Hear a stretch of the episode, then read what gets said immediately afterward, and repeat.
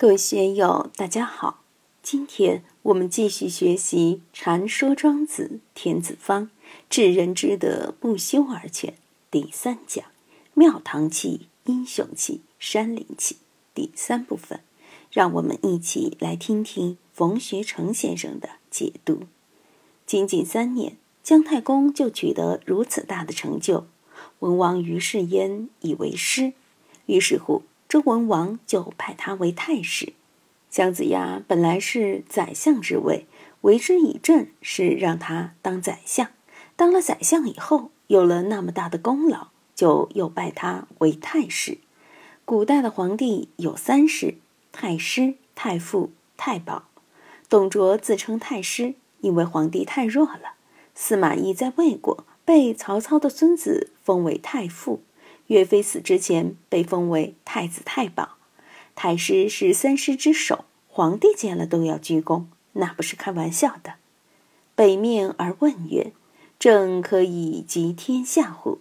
因为是皇帝的老师，宰相兼老师，所以让姜太公居于北面的主位，而周文王在南面的兵位上请教。我们实施了三年的政治，能够推行于天下吗？但是这个姜太公怎么样呢？臧丈人昧然而不应，泛然而辞，朝令而夜训，终身无闻。立了这么大的功，已经被李靖为太师了。当周文王向他请教的时候，这位老师什么态度呢？昧然而不应，说话含含糊糊的，不知是说了还是没说，很暧昧，没有真正去回答周文王的问题。泛然而辞，若无其事的很平淡的告辞了。他不仅把周文王的问题放在一边，而且当天晚上就失踪了，从此销声匿迹，不见踪影。我当年写其父时有这么几句：“且志如陶朱，功成尚携西子；形如黄霸，玉马环璧倾城。”很多人不知道。黄霸玉满环璧倾城是什么意思？陶朱公范蠡帮助勾践灭吴，攻城以后就把西施带到太湖游玩，不当太师，也不当宰相了。黄霸是汉成帝时的宰相，政风非常好。汉武帝穷兵黩武，一番折腾，把文景之治的家当消耗光了，人口也从四千多万减少到了一千多万。到了汉昭帝时。又恢复了文景时的无为而治，宣帝成帝时也一以贯之。黄霸就是一位实施无为而治的典范，非常得人心。自己年老以后告老还乡，皇上同意他的请求，但说明天在宫廷里我们要为您开一个盛大的欢送宴会，全长安的人都感谢您，要为您送行。结果这个老头子当天趁着黄昏。带着家人，马车都不坐，打扮成要饭的，就溜出长安城了。第二天有人来接他，却找不到人了。玉满环避倾城，回避了倾城之送。这里的京城可不是大美女呀。古中国古代有些官员那种高风亮节，的确非常感人。这里边的曾丈人媚然而不应，泛然而辞，朝令而夜巡，终身无闻。我们要好好感觉感觉。当然，这是庄子虚构的故事。姜太公实际上还帮着周武王灭纣，被周武王封到齐国，成了齐国的开国国君。但通过这个故事，庄子向我们表达了一个道人的形象、道人的治国观念。学习了以后，我们在社会中生活，在官场里，在商界里生存，应该有什么样的行为风范和价值观念呢？怎样使自己更加高明起来呢？这个故事介绍完了。下边是颜渊和孔夫子的一番议论。颜渊听了这个故事，向孔夫子请教说：“文王已经这么了不起了，为什么还要托梦来行事，要故弄玄虚呢？”孔夫子最尊敬的就是周文王、周公这么二位嘛。这么好的德行威望，在西岐一带达到了人神共敬的境界。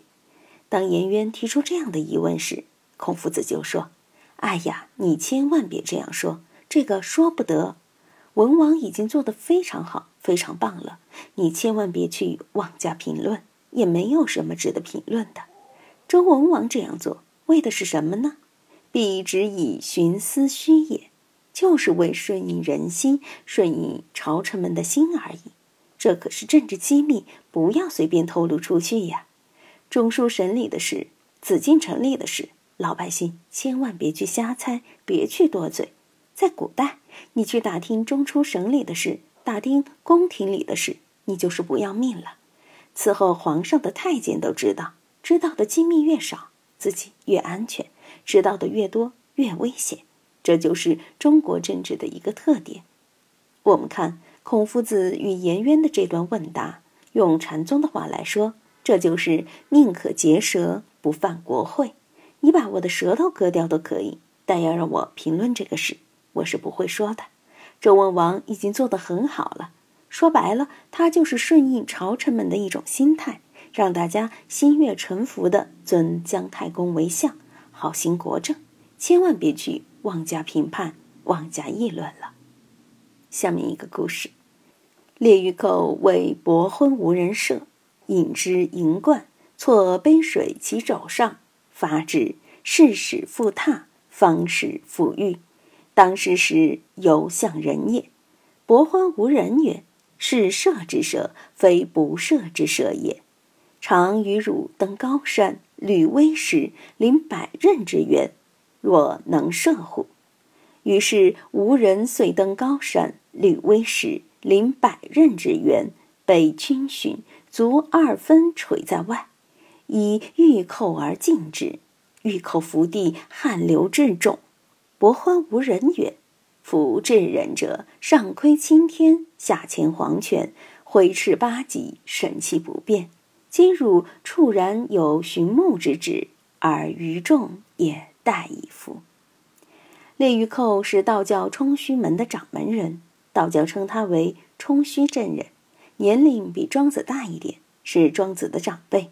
在庄子中多处记有列子的事，还有一本出于南北朝时期的书，也叫《列子》，其中有很多内容都和庄子有重合。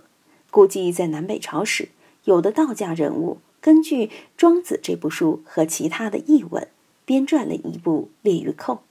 当然，此书也很不错，学道家思想的。也需要把这部书拿来学一学。伯昏无人在《庄子内积篇》之德充府里是郑国子产的老师。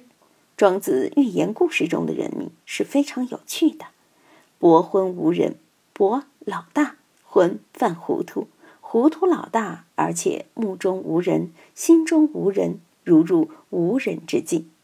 德充府是讲形与神的关系，讲如何进入无我的状态。而且达到一种平等性，在生命社会的差别中见到一种平等。子产和申屠家，一个是宰相，一个是受有怨刑的残疾人，都是伯昏无人的徒弟。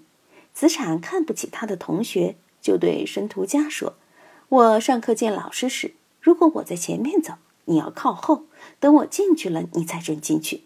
下课以后，你别先动，等我出去后，你才能出来。”于是申屠家就很不高兴地说：“我们都是老师的学生，老师是个圣人。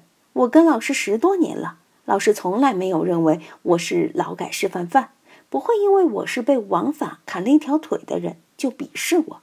老师拥有平常心，我们是同学，你也在老师这里受了十多年的教育，怎么俗气还不改呢？你当宰相的。”看不起我们平民，你身体是完整的，就看不起我们残疾人吗？就把子产批判了一通，结果把子产批得哑口无言，连声说：“哎呀，你别再说了，我认错了。”这个伯昏无人在德充府里没有具体介绍，他没有正式出场，而是通过申屠家和子产的对话，烘托出了伯昏无人的那种境界，那种神韵。但这里伯昏无人作为列御寇的老师出现了。列于寇是神仙，后来被尊为冲虚真人。他在伯昏无人面前表演射箭。我也多次说过，孔夫子是文武双全、六艺精通。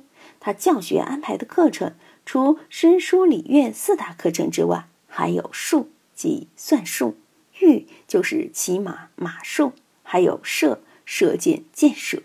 这里看来，道家的修炼也有射箭这门课程。